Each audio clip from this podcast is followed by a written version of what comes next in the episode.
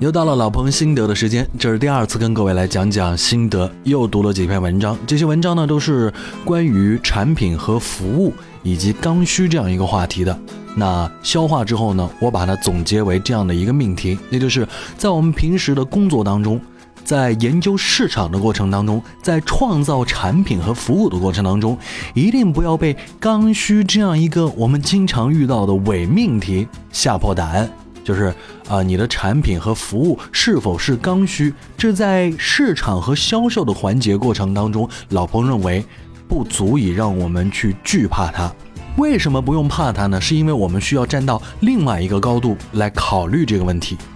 一开始呢，先跟各位聊这样一个概念，叫做破坏式创新，这不算一个新词，各位可能多少都听过。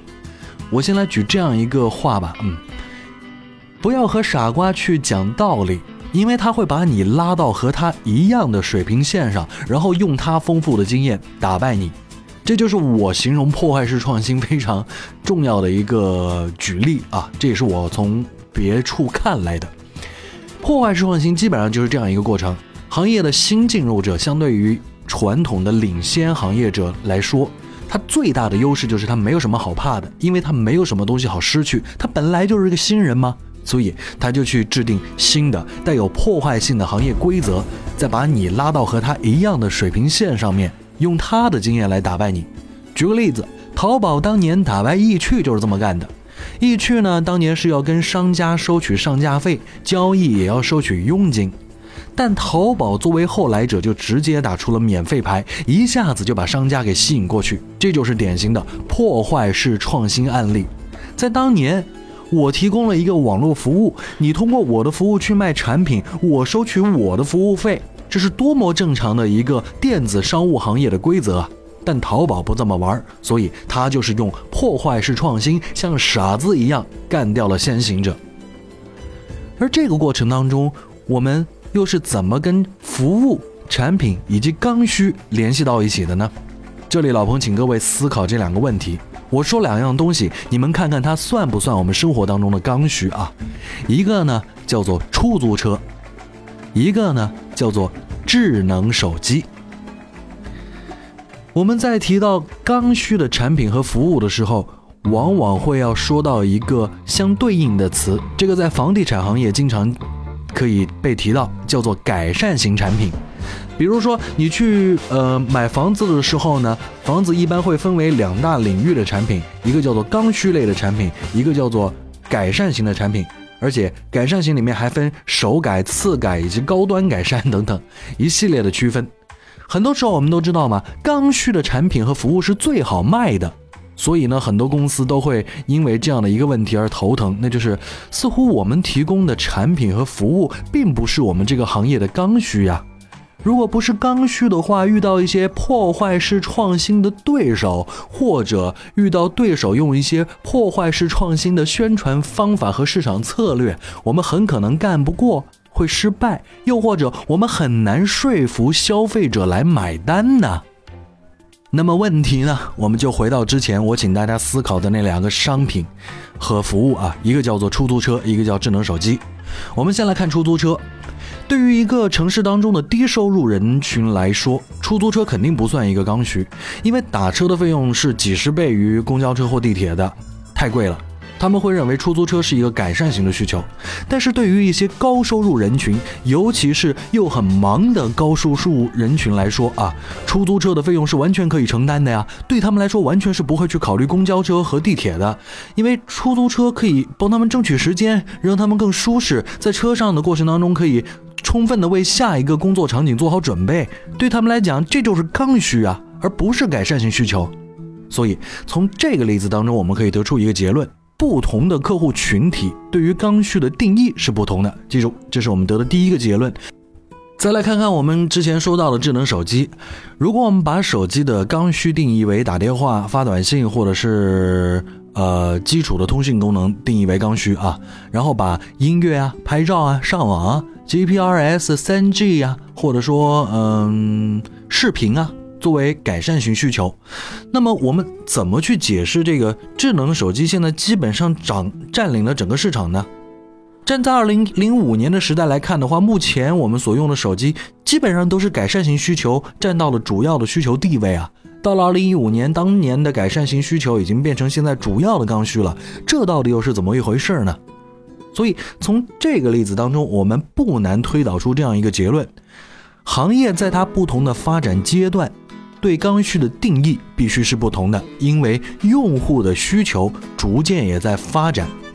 而从之前我们的这两个举例里面，我们又可以推导出一个综合性的结论，就是刚需是一个相对的概念。我们谈论它的时候，必须要加上两个定义，就是用户是谁，他们处于怎样的阶段，行业处于怎样的阶段，也就是 who and when。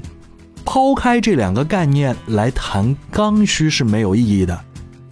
我们再来想象这样一个场景。在法国巴黎，老佛爷百货门口排队最长的人种是什么？亚洲人。不用说，其中中国人肯定是更多的。中国人疯抢奢侈品，难道就意味着 LV 和 GUCCI 是我们的刚需吗？这明显是不对的。所以。某种意义上来说，我们得佩服这些奢侈品品牌，因为他们是一些非常优秀的销售型公司。一个优秀的销售和普通的销售的重点区别就在于，优秀的销售能够有效的从一群人当中识别出哪些是自己真正的客户。只有真正的客户才有刚需，那些没有刚需的则根本不是你的客户。你所有的一切要争取的就是那些会把你当做刚需的客户。这些话都是废话，但它却又都是对的。如果从公司战略层面上来思考刚需的问题的话，就是要做一个取舍。我们到底是要做哪些人的生意，在提供市场上已有的服务给客户，还是要去提供全新的服务给客户？是否需要去做破坏性的创新？好，这个问题我们一时间还没有办法回答，但是我们可以好好的思考一下我们之前所有说到的“刚需”这个词。我再问各位一遍。智能手机是我们的刚需吗？或者，智能手机是不是一个需求呢？出租车是我们的刚需吗？或者说，出租车是不是一个需求呢？如果我们说某一个概念是一个刚需的话，首先它必须要是一个需求才对呀。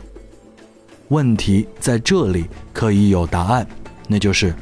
在我们平时不严谨的说话语言环境当中，我们已经习惯了用一些词去替代某一类的词。比如，我们之前所有的语言当中，“刚需”这个词就已经抛开了需求的概念，去替代了需求，甚至只能说是我们用某一些产品形态替代了需求。出租车绝对不是刚需，它只是人们在交通这个需求上的一种满足人们需要的产品形态。不管是智能手机也好，还是出租车也好，它们都是属于产品形态的范畴。我们在日常交流的时候不会那么在意用词的严谨性，所以我们常常会将产品的形态作为需求来理解和使用。比如，我们会说高端商旅人群有专车需求。事实上，专车并不是一个需求，而是解决高端商旅人群交通需求的一个产品形态。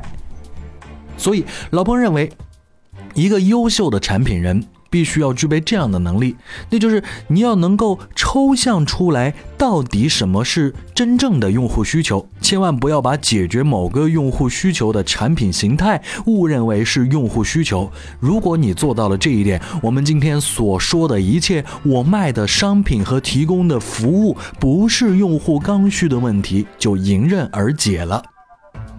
说的简单一点，我们再来思考一句经常听到的话。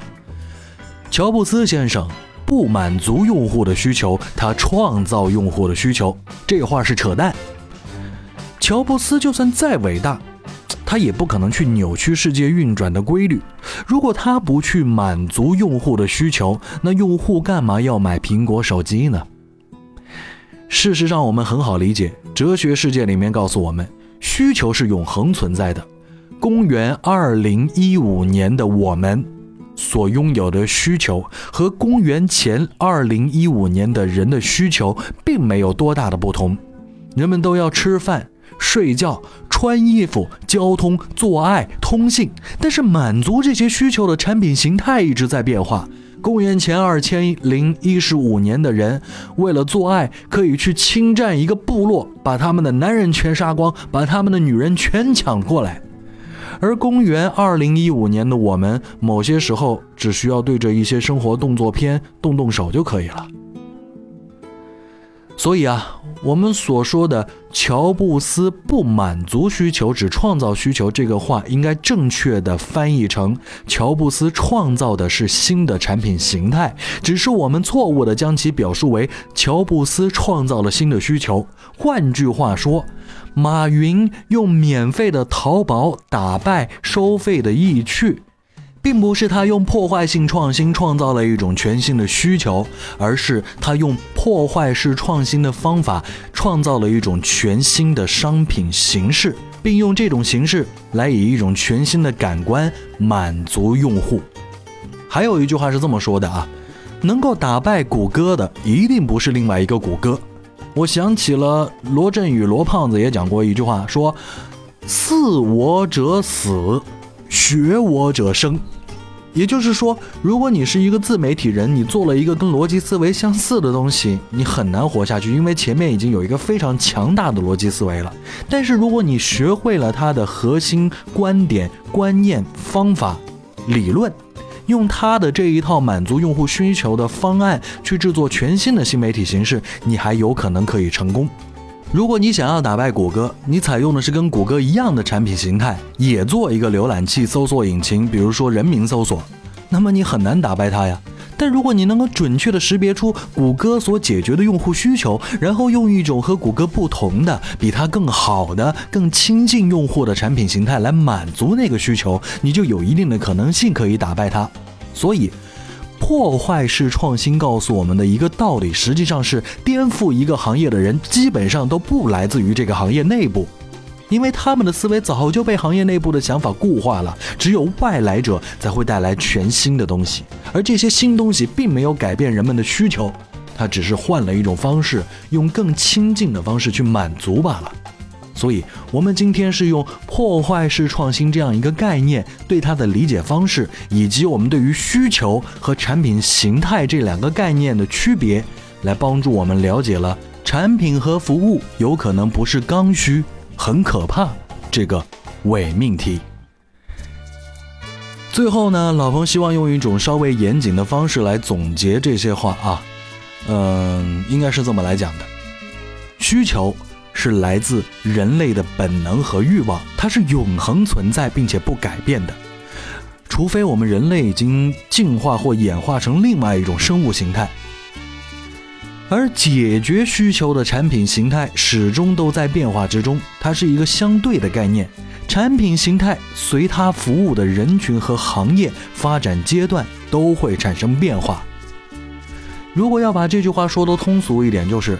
哪一天你肚子饿了，你永远都需要食物，不管那个食物是一个包子，还是一个馒头，又或者说是一千年前的包子，还是一千年后的馒头。